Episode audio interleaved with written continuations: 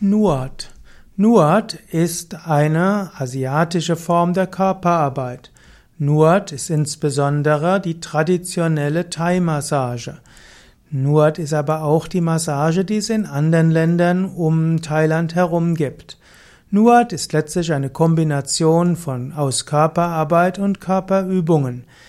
In Nuat werden auch Atemübungen verwendet Meditation, Akupressur und andere Techniken.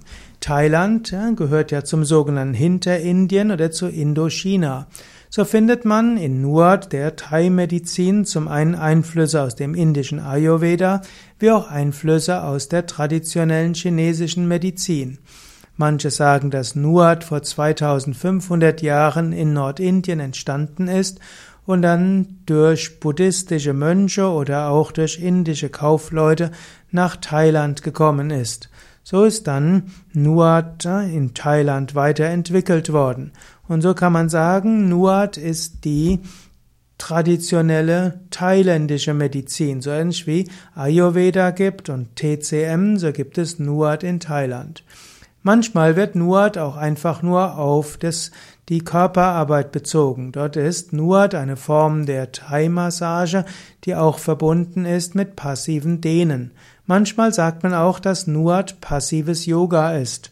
Denn Menschen werden in Yoga-ähnliche Positionen hineingezogen und gedehnt und über diese Dehnung wird Entspannung erreicht, wie auch Stimulierung von Energiebahnen und Akupunkturpunkten, wie auch allgemein die sogenannten Marmas, die Energiepunkte.